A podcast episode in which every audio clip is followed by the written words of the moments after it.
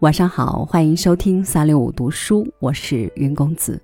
今天来为您读林清玄的文章《知了关于生命的实相》。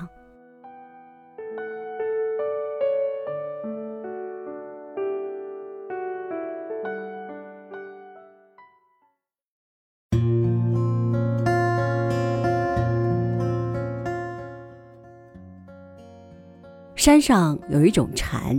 叫声特别奇异，总是吱的一声向上拔高，沿着树木、云朵拉高到难以形容的地步，然后在长音的最后一节突然以低音了作结，戛然而止。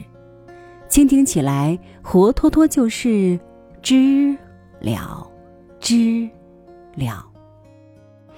这是我第一次听到蝉如此清楚地叫着知了。终于让我知道“知了”这个词的形声与会意。从此，我一直以蝉的幼虫名叫知了，长大蝉蜕之后就叫做知了了。蝉是这世间多么奇特的动物，它们的幼虫常住地下达一两年的时间，经过如此漫长的黑暗，飞上枝头，却只有短短一两星期的生命。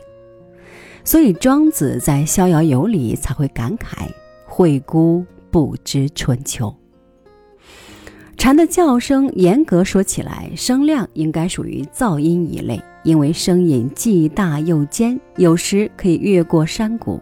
说它优美也不优美，只有单音节，没有变化的长音。但是我们总喜欢听蝉，因为蝉声里充满了生命力，充满了飞上枝头之后对这个世界的咏叹。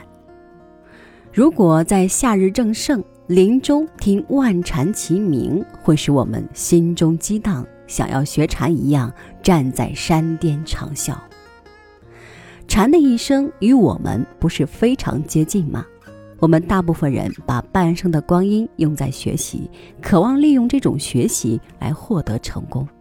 那种漫长匍匐的追求，正如知了一样。一旦我们被世人看为成功，自足的在枝头欢唱，秋天已经来了。孟浩然有一首写蝉的诗，中间有这样几句：“黄金燃贵尽，壮志逐年衰。”日夕凉风至，闻蝉淡亦悲。听蝉声鸣叫时，想起这首诗，就觉得“知了”两字中有更深的含义。什么时候我们才能一边在树上高歌，一边心里坦然明了，对自己说：“知了，关于生命的实相，我明白了。”